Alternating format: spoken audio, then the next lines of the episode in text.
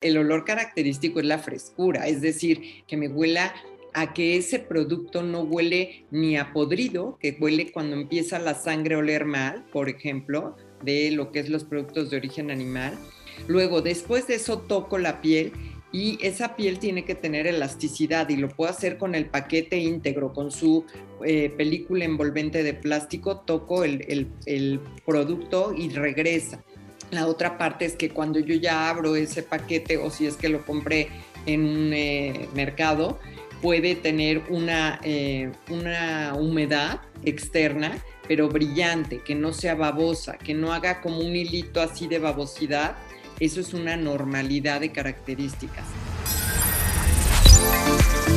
Bienvenidos a Desmenuzando la conversación con Yusapik un espacio del Consejo de Exportadores de Carne de Ave y Huevo de los Estados Unidos, patrocinado por The Ohio Soybean Council, donde los expertos de la industria de los alimentos comparten temas relevantes y de interés. Hola, ¿qué tal amigos? Bienvenidos sean todos ustedes a un nuevo podcast de USAPIC. Nosotros somos el Consejo de Exportadores de Carne de Ave y Huevo de los Estados Unidos, USAPIC por sus siglas en inglés. Este día estamos con la doctora Tere Rull, con el tema compra y consumo de pollo seguro. Pero ¿quién es la doctora Tere Rull? Vamos a ver esta breve semblanza de ella. La doctora María Teresa de Jesús Rull Reveles es egresada de la carrera de Nutrición y Ciencia de los Alimentos de la Universidad Iberoamericana. Tiene una maestría en Geriatría Social, un diplomado en Diabetes para Profesionales Sanitarios y un doctorado en Nutrición por la Atlantic University de Hawái. La doctora Rul Reveles es perito en nutrición, consejera del Instituto Nacional Avícola y profesora de Ambrosía Centro Culinario de México. Hola Tere, bienvenida a este nuevo podcast de Yusapic. Muchísimas gracias por invitarme, es un gusto. Ahora sí que estar siempre con ustedes, ya saben que lo hago con todo mi corazón. Muchas gracias. Tere, pues el tema de hoy estamos hablando de cómo comprar y consumir el pollo de manera segura. La primera pregunta que me asalta sería, pues, ¿cómo debo hacerlo? ¿Cómo debo comprarlo, conservarlo y cocinarlo? Es bien importante esta pregunta porque la preferencia de nuestro país, pues muchas abuelitas, mamás lo quieren comprar en los mercados que están en las calles, donde nosotros tenemos uno en cada colonia, ¿no? Es decir, donde vivimos cada alcaldía ahora. Entonces, el pollo es tan nutritivo en densidad de sus nutrimentos, es decir, todo lo que contiene en donde lo quieran comprar, empezando por ahí. La preferencia, donde lo compren, pues ya es de ustedes.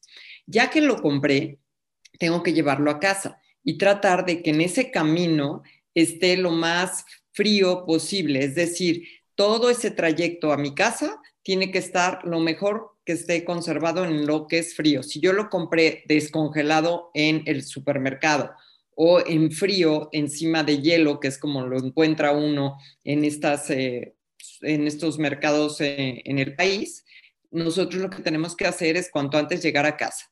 Cuando lleguemos a la casa, decidir si lo voy a cocinar es de inmediato. No se lava. Esto es algo que tenemos que enfatizar no se lava el pollo cuando yo no tengo idea ni cuando ya sé que lo voy a cocinar. Es decir, no tengo idea de que no sé qué voy a hacer, si lo voy a congelar, lo voy a meter al refrigerador o lo voy a cocinar en ese momento. No se lava. Primer punto de seguridad. Si yo lo lavo, le estoy agregando la posibilidad de tener más bacterias que pueden enfermar a mí o a otra persona que consuma esa pieza de pollo. Lo que me va a asegurar que va a ser inocuo, que quiere decir que no dañe la salud de ninguna persona en cuanto a enfermedades transmitidas por alimentos, es que lo voy a cocer a cocción total, es decir, nunca se consume una pieza de pollo crudo ni semicocido entonces tiene que estar hasta el centro de la pieza más grande, más gordita, como es la pechuga, cocinado a totalidad. ¿Cómo voy a saber? Pues eso ya lo, lo veremos en características de cómo distingo cuando ya está cocinado a totalidad una pieza de pollo. Eso es lo que me llevaría a la siguiente pregunta. Me quitó la pregunta de la boca. ¿Qué características debe tener un pollo fresco que quiero cocinar para mi familia? Y ah, que pues sea seguro. importante primero que nada, si yo lo, lo compro, no debe de oler a nada. A veces no huele a nada. O sea, yo hago esto, que es como se dice abaniquear, para que yo al abanicar este, mi mano me llegue el olor y yo pueda oler ese pollo a qué huele no debe de tener un olor fuerte, es decir, que no sea el común de granja. O sea, cuando yo huelo una pieza de pollo o huele a granja, me refiero que huele a fresco, huele a pasto, a, lo que es una eh, cuestión animal, ¿sí me explico? Porque a veces cuando uno dice olor característico en las normas oficiales, dices, ¿y cuál es el olor característico? ¿No?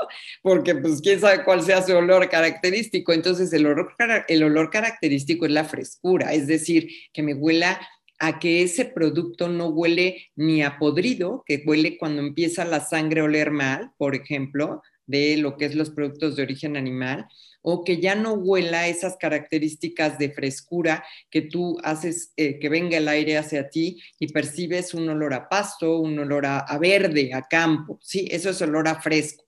Luego, después de eso, toco la piel y esa piel tiene que tener elasticidad y lo puedo hacer con el paquete íntegro, con su eh, película envolvente de plástico, toco el, el, producto y regresa, o sea, tiene flexibilidad la carne. La otra parte es que cuando yo ya abro ese paquete o si es que lo compré en un eh, mercado, puede tener una, eh, una humedad externa, pero brillante, que no sea babosa, que no haga como un hilito así de babosidad, si tiene alguna, alguna humedad encima superficial o que si yo volteo la pieza, por ejemplo, en el caso de un muslo, las partes centrales pegadas al hueso que se vean sanguinolentas, pero con un color a sangre fresca, un color rojo, sangre normal. Eso es una normalidad de características. Y ese olor que sea muy tenue, muy, que no sea un olor penetrante que dices, chispas, este pollo yo creo que ya no estaba de ese día comprado o traído a el supermercado. Entonces, esas son las primeras eh, cuestiones que yo me debo de fijar, que si tiene una poquita grasa, esa grasa sea o amarilla, que es a veces la característica de la grasa, o blanca, pero que no huela a rancio. La, grasa lo que tiene de propiedades cuando ya no está fresca es un olor rancio y es muy difícil percibir, percibir eso en una pieza de pollo. Además que la grasa visible del pollo se puede retirar si ustedes gustan, ya que el 80%, 70% es visible tanto en la piel como en el muslo y la pierna. Y pues yo creo que eso es lo básico que tenemos que saber.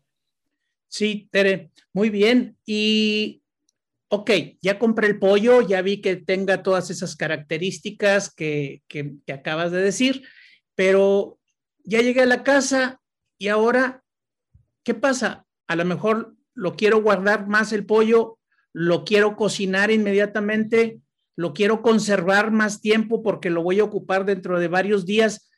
¿Qué es lo que tengo que hacer? ¿Cómo debo manejar ese pollo? Que ya tengo en la casa y que yo lo vi fresco, lo vi bueno. ¿Será cierto?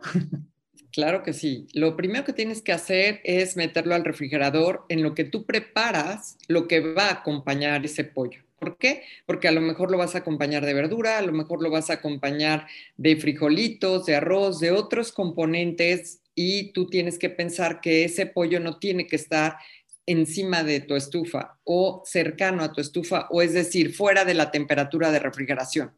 Lo primero es llegar y ponerlo en refrigeración en lo que yo decido cómo lo voy a cocinar. Vamos a suponer que ya decidí que lo cocino lo antes posible. Se cocina, se cuece y se come, se consume. Si tú no decides que en ese momento lo vas a cocinar y no sabes cuándo lo vas a cocinar, lo recomendable es 24 horas a más tardar lo cocines y lo guardas de inmediato en el refrigerador. Y si no, inmediatamente lo porcionas si es que no quieres tener toda la pieza completa del pollo o si es que quieres tener separadas muslos de piernas de pechuga, lo separas, puede ser en una película envolvente de plástico o puede ser en una bolsita de esas que ahora hay ecológicas de plástico y porcionas individualmente y metes inmediatamente al congelador, ¿sí? Ya no lo dejas en refrigerador y luego al congelador si lo compraste fresco tu pollo. Ese es el manejo correcto. Y cuando lo vas a descongelar, va directo del congelador al refrigerador para descongelarlo la noche anterior y de ahí a cocción directa.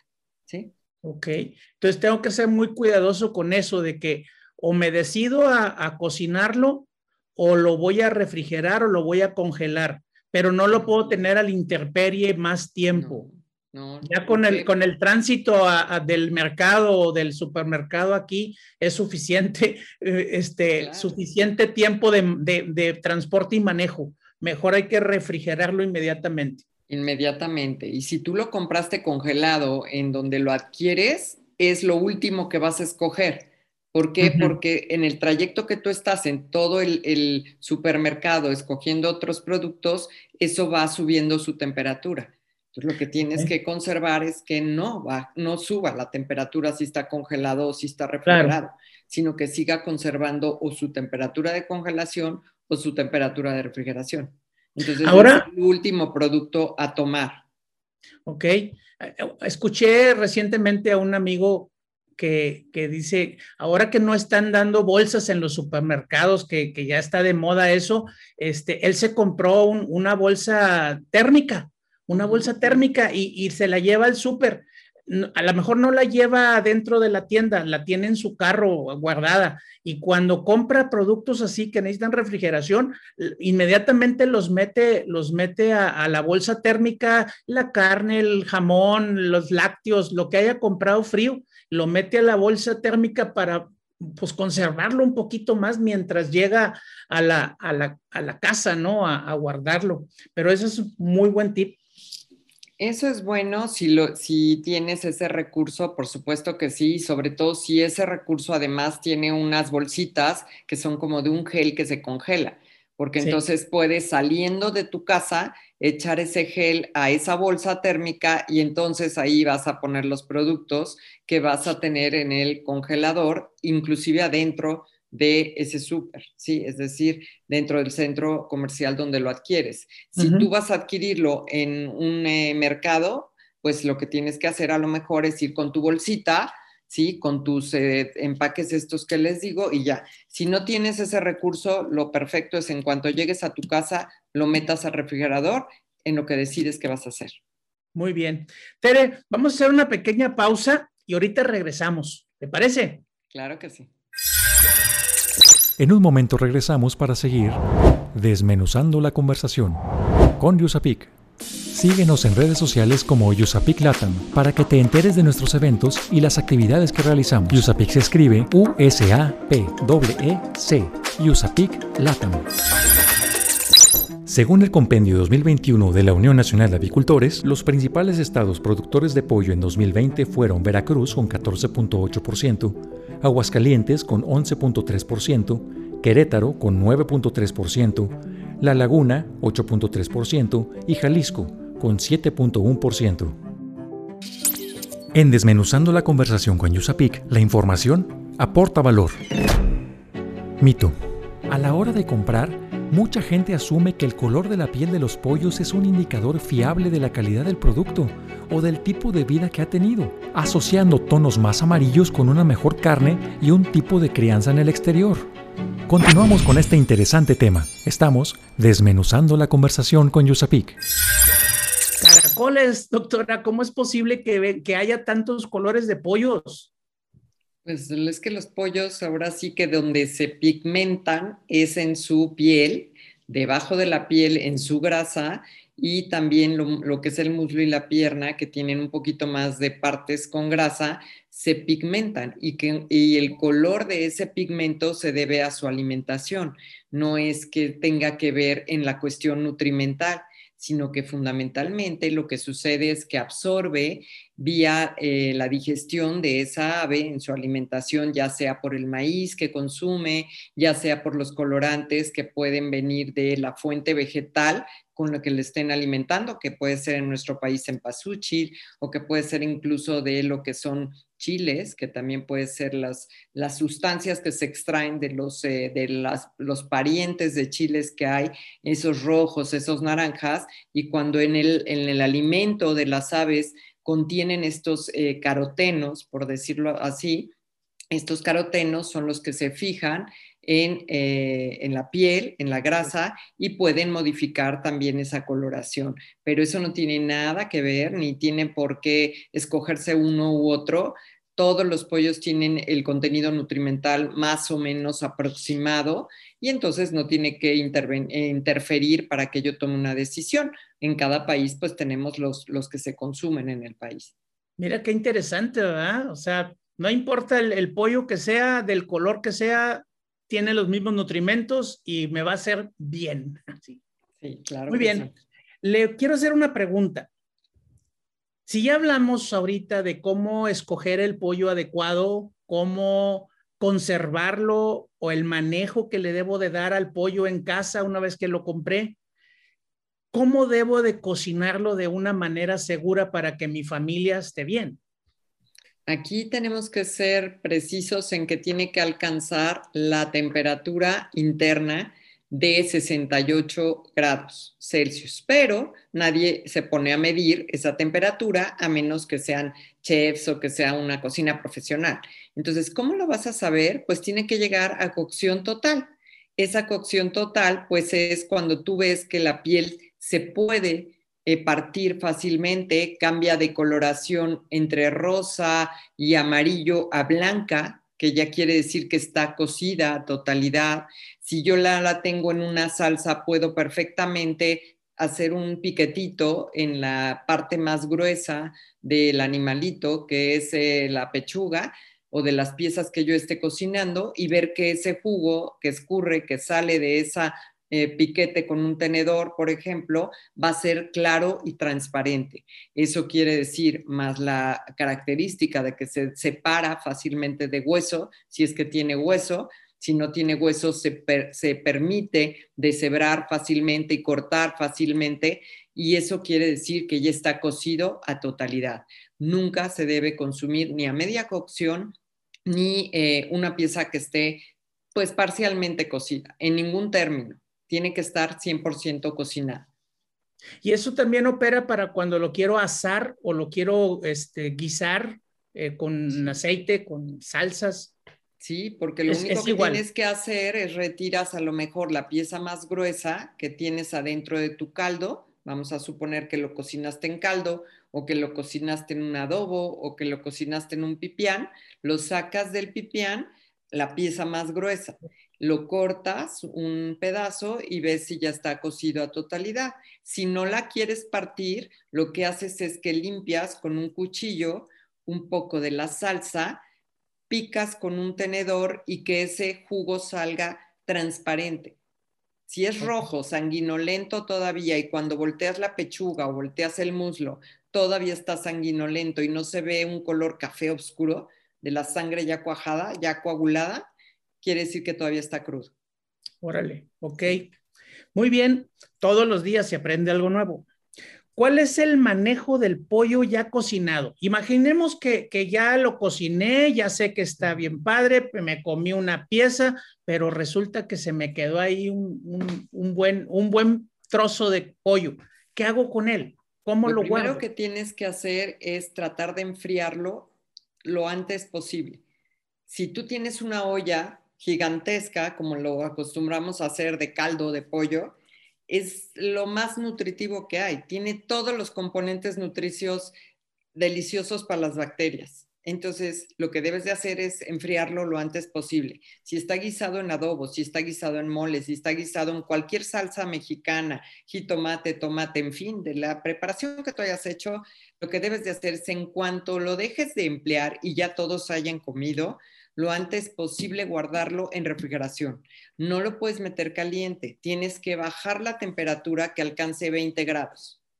20 ah, grados para que entonces, que es la temperatura ambiente, sobre todo ahorita va a enfriarse más rápido porque está enfriando en nuestro país por las lluvias y está mejor la temperatura en ese sentido, pero en otros lugares más cálidos, pues va a tardar más en enfriarse tu caldo o tu guisado. Entonces lo que tienes que hacer es porcionarlo. A lo mejor lo divides en varias eh, porciones, es decir, no en un solo recipiente, sino en dos, tres, para que esos ayuden a que rápidamente se baje esa temperatura y lo puedas meter al refrigerador cuanto antes. Ese es el manejo correcto. Lo recomendable entonces es enfriarlo a temperatura ambiente a unos 20 grados, por ejemplo. 20 grados. Y esto se va a lograr más fácil si logramos porcionarlo, porque esa hoyota que tengo de caldo, pues se va a tardar 3, 4 horas, yo no sé cuánto o más. Entonces, y, y, luego una vez porcionado y con la temperatura más, más baja, a temperatura ambiente, meterlo a refrigerar. Eso es lo, básico. Cuando, por y después me lo puedo echar otra vez. Exacto, lo puedes volver a calentar y lo puedes volver a consumir, siempre y cuando la temperatura de recalentado llegue a la ebullición. ¿Por qué que llegue a ebullición? Porque la de calentar un producto es 74 grados Celsius. Nadie lo mide. ¿Por qué? Porque ni tenemos a lo mejor los recursos ni lo hacemos porque no tenemos tiempo. Entonces, todo tiene que estar hirviendo, no nada más los bordes del, alimento, sino volver a, a, poner ebullición hasta que la última pieza esté totalmente caliente. Y entonces, sí, arriba de la ebullición vas a alcanzar la pieza más gruesa, 74 grados de temperatura interna, sin tener que medirlo. Pero nunca me dio atarantar el calentamiento y dejarlo entre azul y buenas noches. Eso es lo que no se debe de hacer. Y otra cosa que también ahorita eh, mencionamos en, la, en porcionar los alimentos es que también tú puedes bajar la temperatura rápidamente con un baño de agua con hielo si es que tienes esa oportunidad. Hay gente que sí la tiene, hay gente que ni hielo tiene a veces en sus lugares de servicio. ¿Sí? Hay, hay lugares de cocina que a veces ahorita no tienen hielo y no tienen esa oportunidad y lo hacen porcionándolo.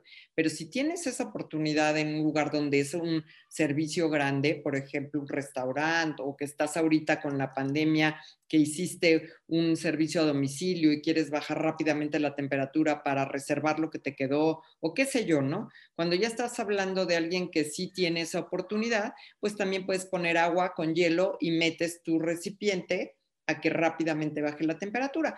Eso es otro recurso para hacerlo más rápido y más fácil, ¿no? No le pasa nada con un choque térmico así de que frío, calor muy rápido, o sea, no. no. Ok. No, no. A la comida no le pasa nada porque además no va a tocar la, el agua, nada, para nada no, va a tocar. Está en su recipiente. Lo único que vas a, hacer en inmersión es el recipiente. ¿Tiene algo que ver si el pollo está guisado con, con verduras, por ejemplo? Las verduras, ya sean chiles morrones, tomates o lo que sea, tienen, tienen una, digamos, se diferencia de, lo que es la proteína del pollo. Me refiero a que puedan obtener bacterias de, esas verduras, el pollo, si los dejo juntos. A eso me refiero. O sea, pues guardar todo junto. Si tú cocinas el, caldo de pollo, vamos a hablar un ejemplo característico, caldo de pollo con verduras, pues puedes guardar el caldo de pollo con verduras, completamente. ¿Sí? Con todo y las piezas de pollo adentro. Con todo y las piezas de pollo adentro. A veces lo que hacemos es...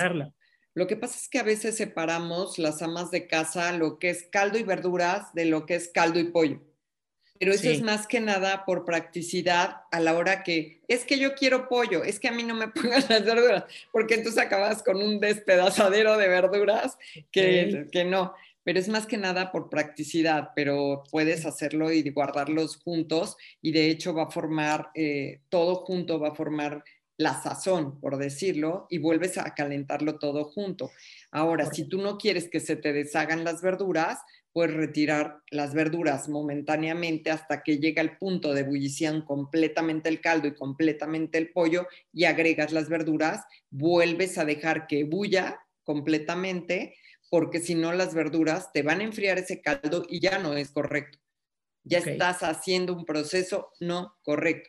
Tiene que volver a levantarse arriba de 74 grados, que es el punto mejor y más seguro, el de la ebullición.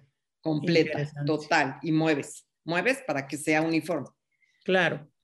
Muy bien, Tere. Permítanos hacer otro breve corte comercial. Vamos a ver si conseguimos unos, unos patrocinadores por ahí. Y ahorita regresamos. Ay, déjame ir a buscar. En un momento regresamos para seguir desmenuzando la conversación con Yusapik. Visítanos en www.usapic.org.mx para que conozcas más de nuestra organización. Además encontrarás información de la industria, productos, recetas, eventos, actividades y el compendio de importación. Recuerda www.usapik.org.mx. USAPIC se escribe U-S-A-P. E C. Según el compendio 2021 de la Unión Nacional de Avicultores, a pesar de la pandemia, en 2020 la avicultura registró un crecimiento de 1.7% respecto a 2019. En Desmenuzando la conversación con Yusapik, la información aporta valor. Estás escuchando Desmenuzando la conversación con Yusapik, presentado por el Consejo de Exportadores de Carne de Ave y Huevo de los Estados Unidos y patrocinado por The Ohio Soybean Council. Dato. Según información publicada por la Unión Nacional de Avicultores en su compendio 2021, en México, la proyección de consumo per cápita en pollo será de 33.56 kilogramos. Continuamos con este interesante tema. Estamos desmenuzando la conversación con Yusapik. ¡Wow! Pero qué de mucho pollo comemos, doctora. Sí, sí, consumimos unos, unos cuantos kilitos, como 33 kilos en promedio. Eh, ahora sí que por persona, digo, hay gente que podrá comer un poco menos, pero en realidad es un promedio, ¿no?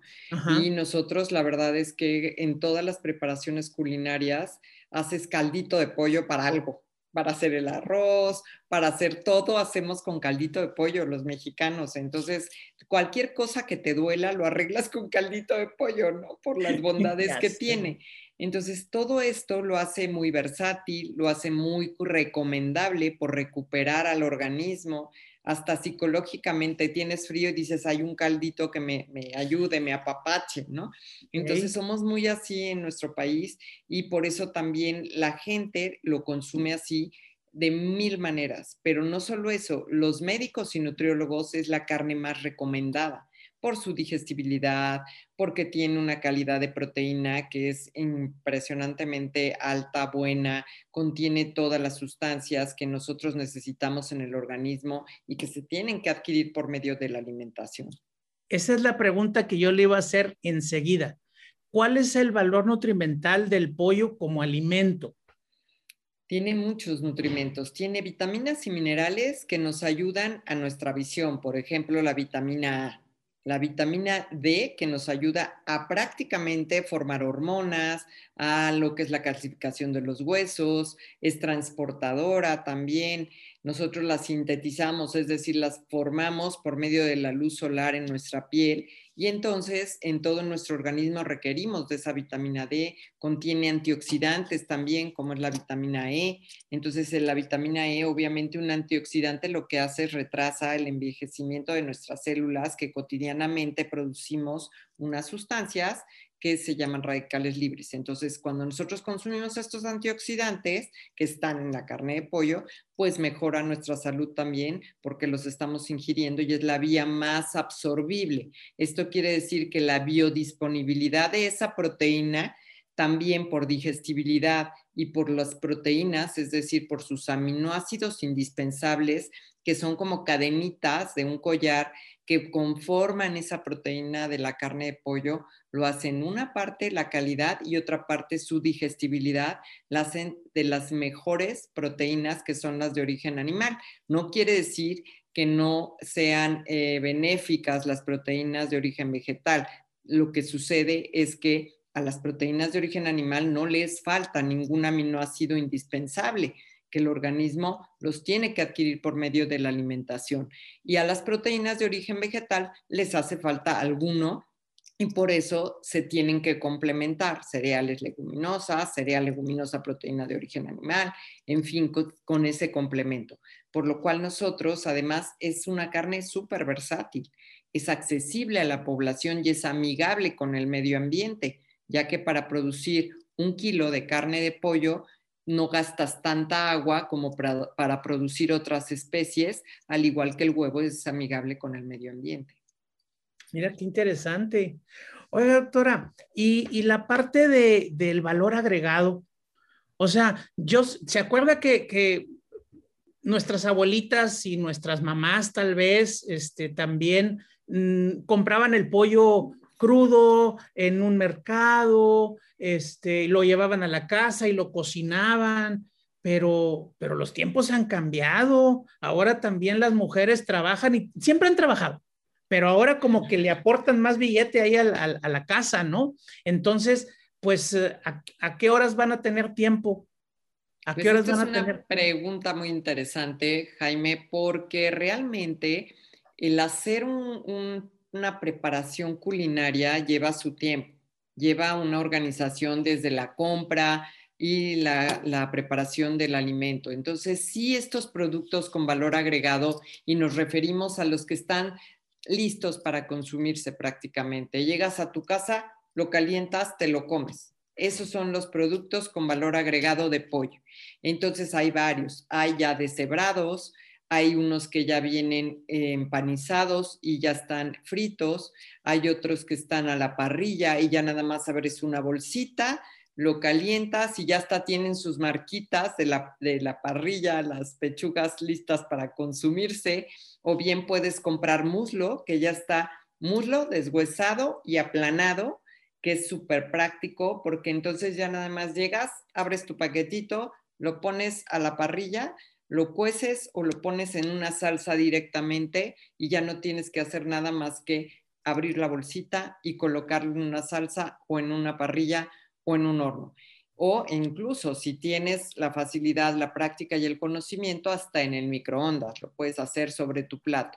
Entonces, todo esto que son productos con valor agregado hacen fácil la vida cotidiana de una persona que cocina, sea que vive solo, sea que vive en familia, sea que vive con sus roomies, como muchos eh, jovencitos. Yo tengo mis hijos que viven con, con sus roomies y tengo muchos eh, conocidos que también viven así, que ya es muy común, ¿no? Compartir casas, compartir departamentos y es muy fácil tener estos alimentos y además son muy eh, seguros en cuanto a inocuidad porque vienen, eh, toda su cadena de producción está totalmente cuidada, certificada en cuanto a higiene, en cuanto a sanidad y conservación.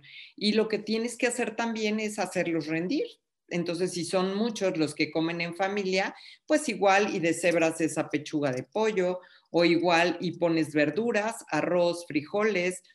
Entonces, la combinación de alimentos puede crecer ese paquetito que trajiste que aparentemente era poquito, lo haces que rinda mucho. Entonces, también ahorras tiempo, ahorras dinero y ahorras muchas cosas.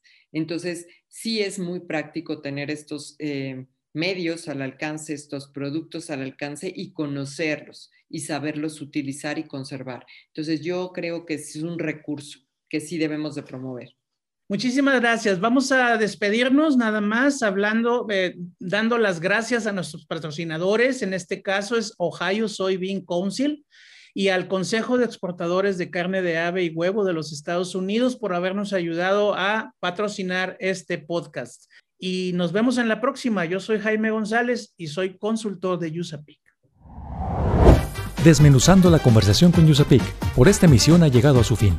Te invitamos a que te suscribas a nuestro podcast, comenta lo que más te gustó en este capítulo y deja tus dudas para nuestros expertos. Estaremos atentos a resolverlas.